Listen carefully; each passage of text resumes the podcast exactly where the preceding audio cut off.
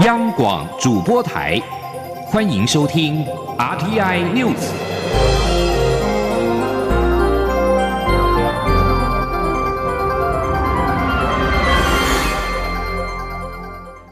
众朋友您好，欢迎收听这一节央广主播台提供给您的 RTI News，我是张顺祥。首先把新闻焦点关注到立法院，立法院不开第二次的临时会，以至于纾困三点零的预算卡关，新会期何时开议引发关注。立法院长游其坤今天表示，过去往往新会期都在九月的下旬开议。但是他希望这一次能够提前在九月中旬就开议，不过仍需透过朝野协商决定。此外，尤锡坤也说，等待立法院正式开议之后的首次朝野协商，他就会提出成立修宪委员会的相关事宜讨论，期盼能够尽快的启动修宪。请央广记者刘玉秋报道。立法院第二次临时会告吹，纾困三点零追加预算案的审议也遭到卡关。行政院表示，虽然已先动之以部分纾困预算属权宜之计，但仍期盼立法院开业后尽快审议纾困三点零相关预算，完备相关法律程序。而立院新会期九月一号办理立委报道后，何时正式开议也引发关注。对于纾困三点零预算审议延宕，立法院长游锡坤二十一号接见白俄罗斯绿十字国际艺术大赛得奖师生时受访表示，希望立院早点开议，但确切的开议日程还需要朝野协商而定。过去常常都是在下旬嘛，那有可能这次希望说就中旬就能够开议。不过这个部分大家都知道，我还是要透过朝野协商来做决定。目前的构想就是希望说能够早一点开。对于民进党团与党中央近来启动宪法改革研讨会，国民党也准备提出恢复阁魁同意权、总统国情咨文常态等修宪案。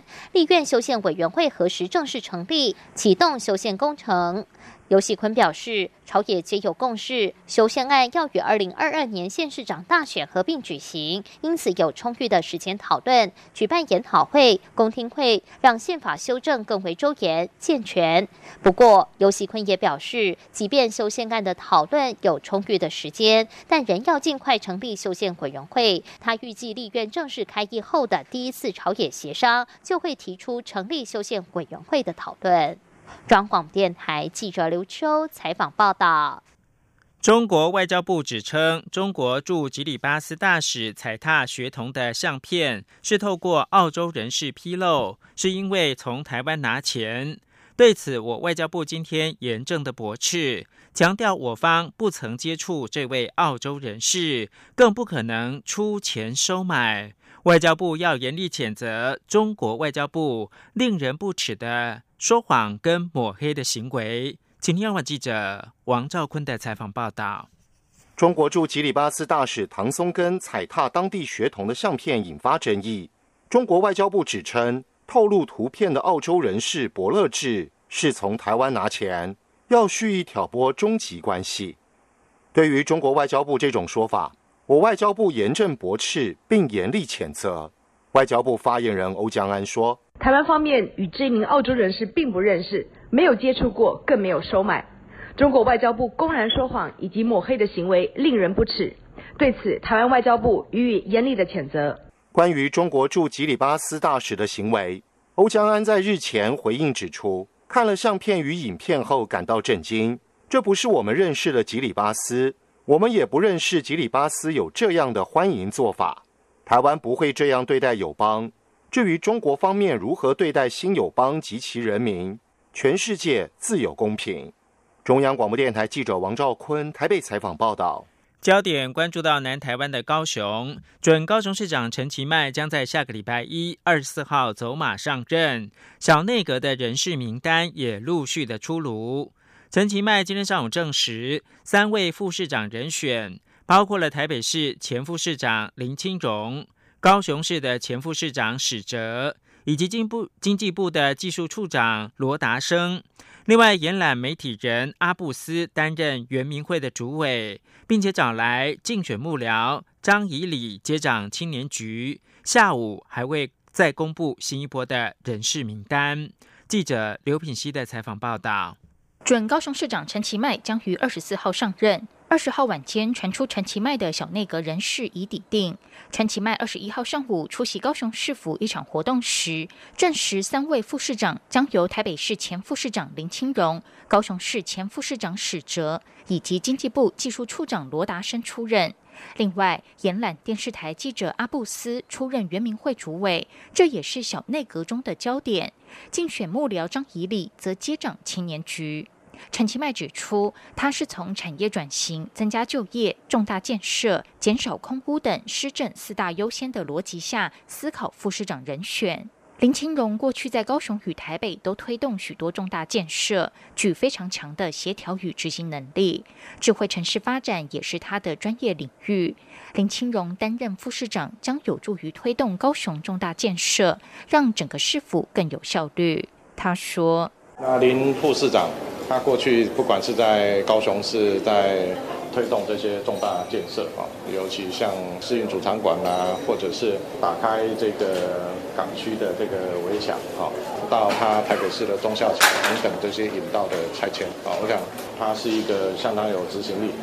陈其迈表示，史哲在推动文化创意产业方面非常有经验，因此要借重他的经验，整合相关艺术资源平台，推动文化产业化。也希望史哲未来能够恢复春天艺术节或电影节等大型活动，行销高雄。至于罗达生，国家重大的高科技产业都由罗达生负责。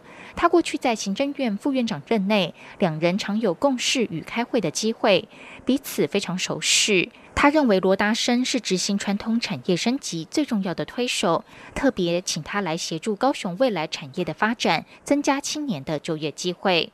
陈其迈说，小内阁中差不多有三分之一都是女性阁员。中选会下午会送当选证书给他，届时他会再公布其他的人事名单。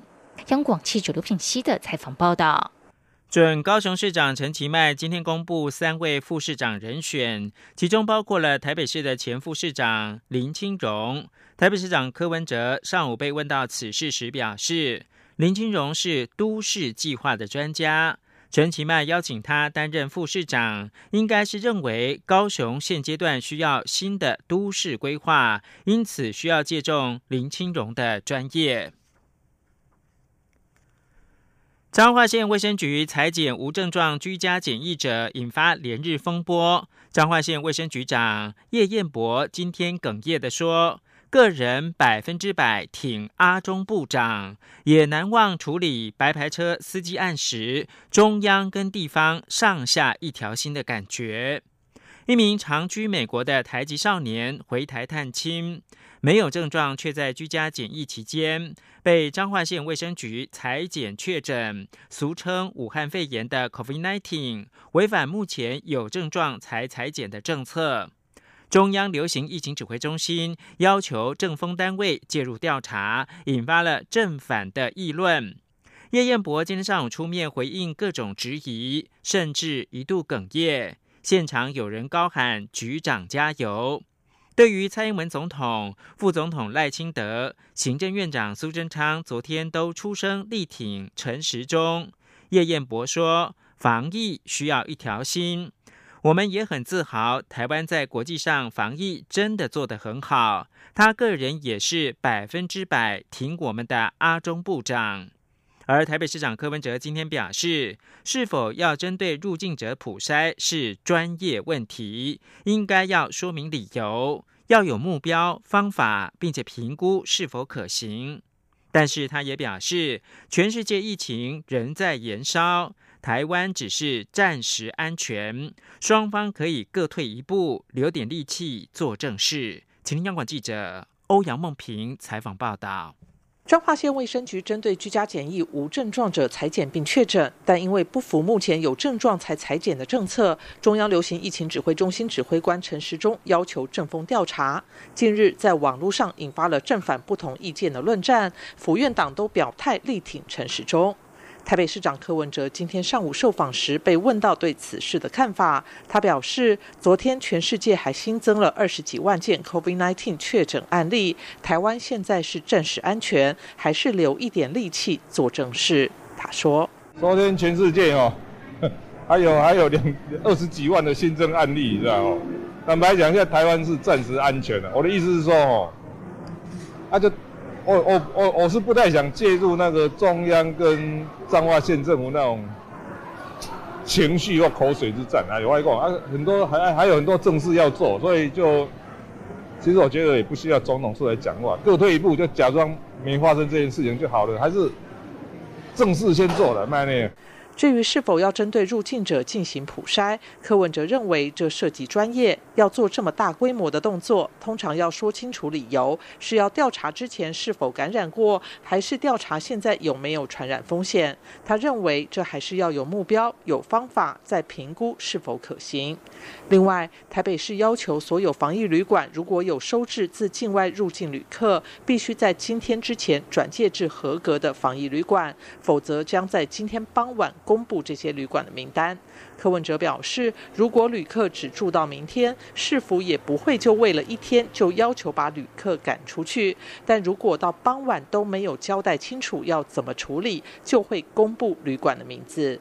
中央广播电台记者欧阳梦平在台北采访报道。国际新闻：俄罗斯重要反对派领袖纳瓦尼疑似遭到下毒，健康的状况危急。德国正准备将他接到柏林的医院救治。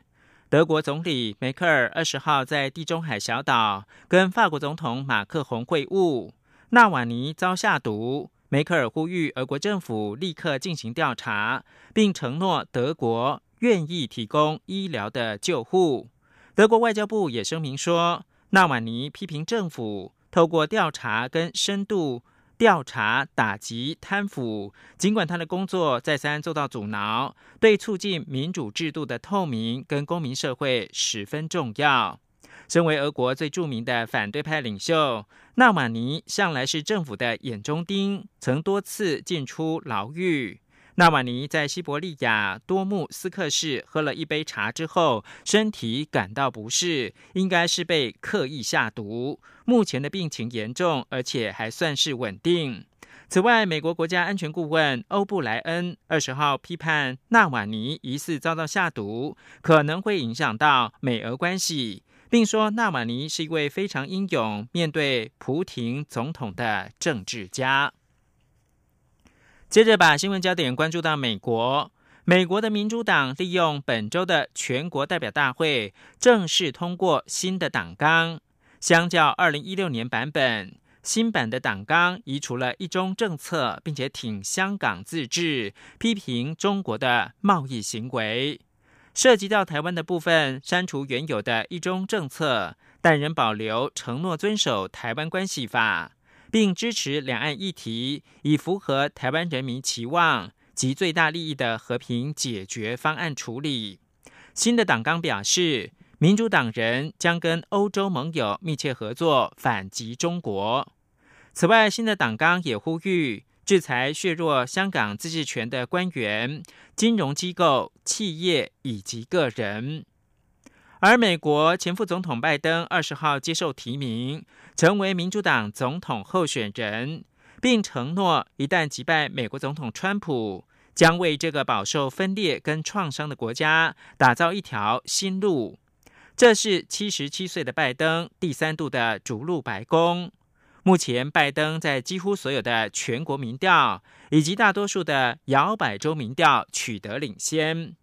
而在共和党方面，曾经担任美国总统川普首席测试的巴农，遭控涉及到网络募款诈欺，二十号遭到逮捕。对此，川普表示，许久未跟巴农往来，对网络募款一事一无所知，也不认同私人募资新建美墨边境的围墙。而川普本人二十号遭到美国曼哈顿的联邦法院裁定，不能够阻止检察官发出传票。以上新闻由张炫翔编辑播报。大家好，我是中央流行疫情指挥中心指挥官陈时中。国内武汉肺炎疫情已经稳定控制，但国际疫情仍然严峻。提醒自国外入境的朋友们，请于机上全程佩戴口罩。入境后，请谨守台湾的入境检疫规定。如果感到身体不适，请主动告知检疫人员，并配合防疫措施。请配合居家检疫。如出现疑似症状，请联系各县市卫生局，切勿自行就医。有政府，请安心。资讯由机关署提供。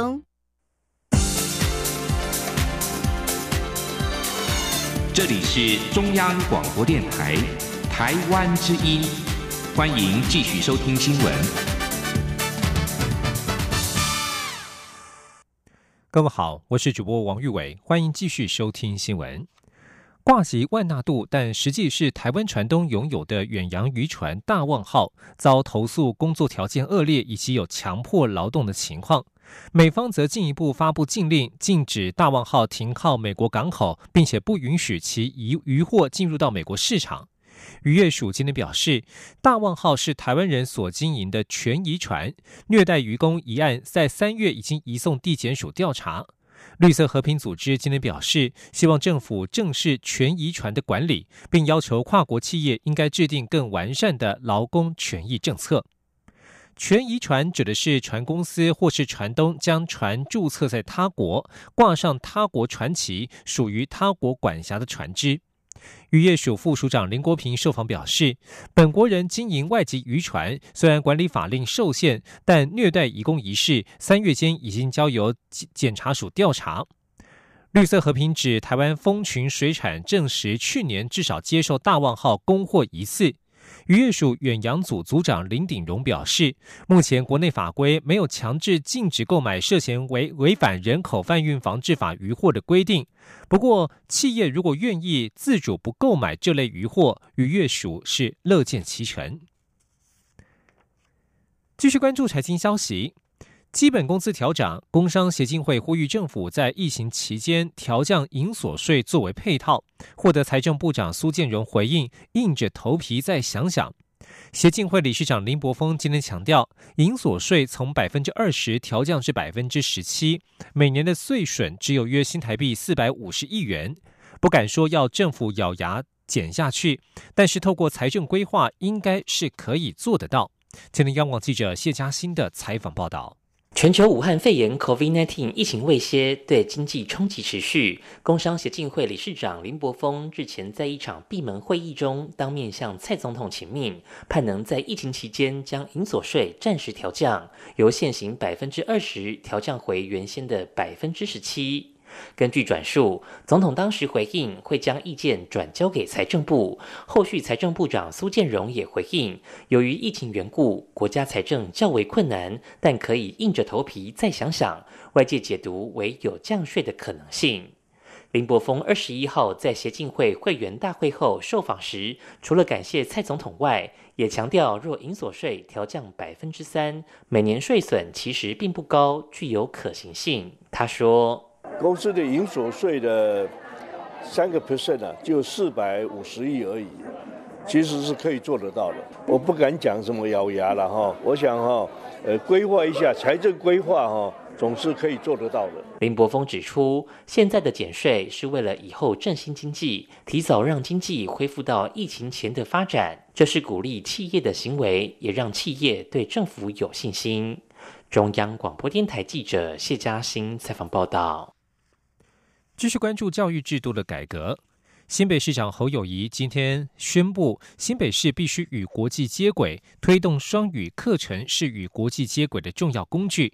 他表示，新北市将采用语言与学科内容同整教学的教学方式，让孩子从生活当中学习英语，打造二零三二零三零新北双语城。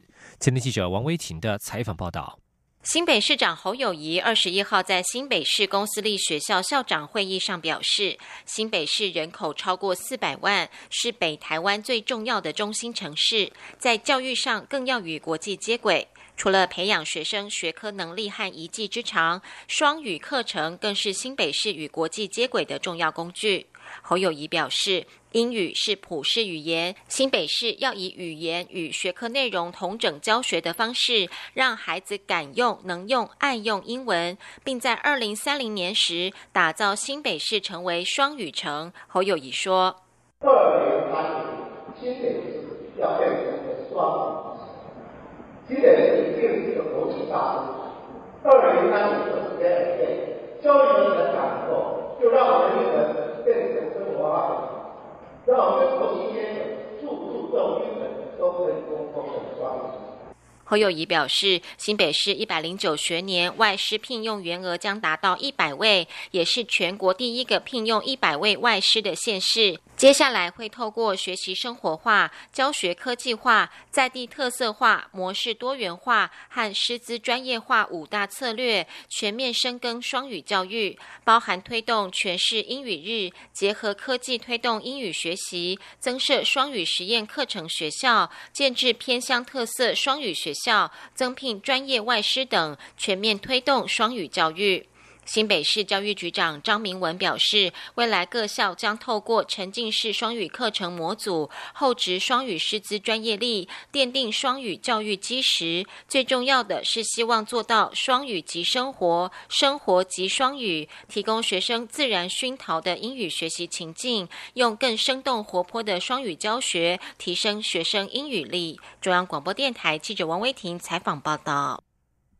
未来几天天气将有变化。中央气象局今天表示，目前位在菲律宾东北方海面上有个低压正在组织当中，不排除在今明两天增强为热带性低气压，并沿着台湾东半部海域逐渐北上。预估最快在明天深夜或是后天清晨增强为今年的第八号台风巴威。提醒北部平地山区与东部的宜兰要特别留意大雨以及短时强降雨。今天记者吴丽君的采访报道。气象局二十一号预估，菲律宾东北方海面上的低压即将于二十四小时内增强为热带性低气压，并通过台湾东半部海域北上。大约二十二号深夜或二十三号清晨抵达台湾东北方的琉球群岛及宫古岛附近时，就会增强为台风巴威。也因此，当准台风巴威二十一到二十二号通过台湾东。东半部海域时，花莲、台东及南台湾的水汽就会比较明显。等到二十一号深夜或二十二号清晨，巴威正式生成时，北台湾就要特别留意可能带来的大雨及短时强降雨。气象预报员陈一秀说：“那真正雨势稍微比较明显，预计可能要等到明天的下半天哦，它整个移到了台湾的东半部。”地区北台湾跟东半部的降雨会更为明显，不过比较强调是在大台北、基隆北海岸还有宜兰北部的山区这一块，那不排除是有局部大雨，然后有些区域也不排除短时强降雨的几率。气象局指出，由于巴威生成时正在宜兰外海，因此对台湾的影响还要看巴威的暴风圈半径、强度以及路径而定。目前各家预测的主要路径是距离宜兰外海一百七十到两百公里处，因此只要路径稍微往西偏，桃竹苗降雨的几率就会提高；但如果稍微往外偏，天降雨范围就会比较局限在桃园以北及基隆北海岸一带。气象局也预估，巴威生成后将受到太平洋高压阻挡，缓步在琉球群岛北方海面朝东北方的日本南方陆地稍微移动后，再于二三到二十五号转进西北方，进入韩国南方的东海及黄海一带徘徊。届时。虽然巴威的强度还会持续增强，但是距离台湾已经比较远，因此二十四号起的雨势就会比较趋缓。中央广播电台记者吴丽君在台北采访报道。关心失智症患者的权益。台湾失智症协会今天发表帮助金融业了解失智症民众的金融指引工具书，鼓励金融机构员工留意民众是否有失智症的前兆，减少失智患者被诈骗的风险。今天，央广记者郑祥云、肖兆平的采访报道。失智症家属刘慧芳谈到失智症先生被诈骗的过程，心里还是相当难过，因为夫妻一起辛苦的积蓄只讨回一成。刘慧芳表示，失智让他先生失去数字能力，新台币三百万跟五十万也分不出大小，就这样成为有心人眼中的诈骗肥羊。他说，然后就跟我先生说，你出三百万，我出呃五十万。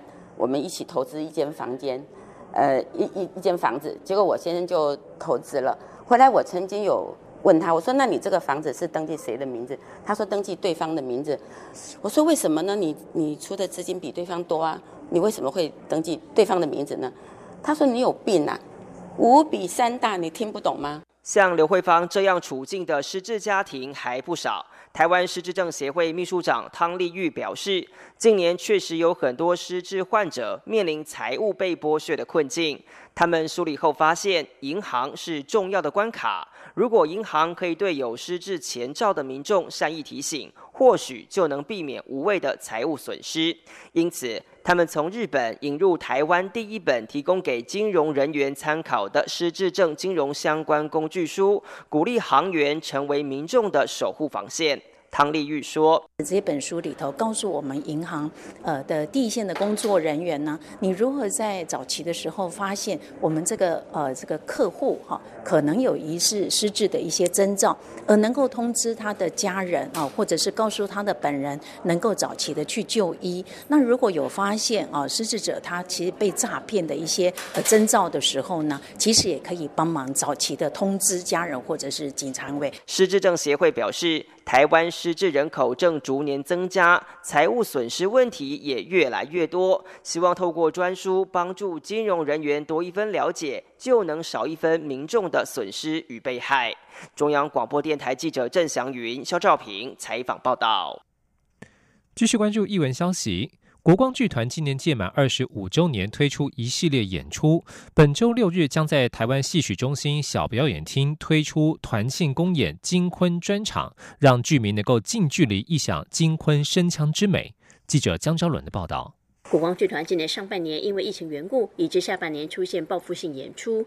二十二、二十三号两天，国光剧团艺术总监王安琪就规划了团庆公演金昆专场。一场为纯粹的皮黄唱腔，另一场则展现京剧腔调多元的特质。王安琪说：“这两天的京剧专场呢，又有一点不同。有一天是纯粹京剧的西皮二黄，好皮黄唱腔的专场；另外一天，礼拜六晚上，哈，呃，我特别安排了，呃，京剧含梆子腔、含昆腔、含吹腔，好来。”这几出不同的戏组合在一起，展示京剧是一个腔调多元的戏剧类型。王安琪指出，这次金昆专场选择在台湾戏曲中心小表演厅演出。过去国光剧团主要是利用该场地提供青年演员演出的机会，但这一回，包括唐文华、刘海苑、温宇航等一等演员都将有强演演出，与青年演员林庭瑜、林嘉玲等携手同台。共同体现代代相传的国光精神。国光剧团团长张玉华表示，国光长年以来一直在规划剧目以及新编剧码上，致力提供观众欣赏金昆艺术的不同视野，也感谢观众大力支持，让传统艺术之美不寂寞。中国电台记者张超伦台北采访报道。国际消息。经济不好，政治僵局不断重演，资源分配不公平。八月十六号，泰国上万民众在曼谷民主纪念碑前怒吼着要总理下台，这是泰国近一个月学生运动的高潮，也是二零一四年军事政变以来最大规模的抗议。泰国二零一九年三月举行国会大选，但是根据二零一七年修改后的宪法，军方在选举之前就可以掌握参众议院三分之一的席次。年轻人受够了有利于当权者的制度。另外，红牛提神饮料集团共同创办人许书标的孙子沃拉玉涉嫌撞死警察之后肇事逃逸，侦办八年之后却被检方撤销罪嫌，在泰国引起轩然大波，民众质疑有钱判生，没钱判死。朱拉隆功大学历史系副教授瓦莎纳分析，年轻人站出来是因为经过六年的军政府统治，泰国经济江河日下，年轻人看不到未来，而不公平更是让他们站出来的原因。现在泰国朝野正在启动讨论修宪，学生运动下一步何去何从，各界都高度关注。新闻社关心疫情动态。意大利卫生部官员二十号表示，泰国过去一天之内通报了八百四十五起 COVID-19 确诊的病例，创下五月二十三号以来新高。意大利十九号也新增六百四十二例，二十号的数据证实疫情再度恶化。世卫组织表示，年轻人的感染比例有上升的趋势。以上新闻由王玉伟编辑播报。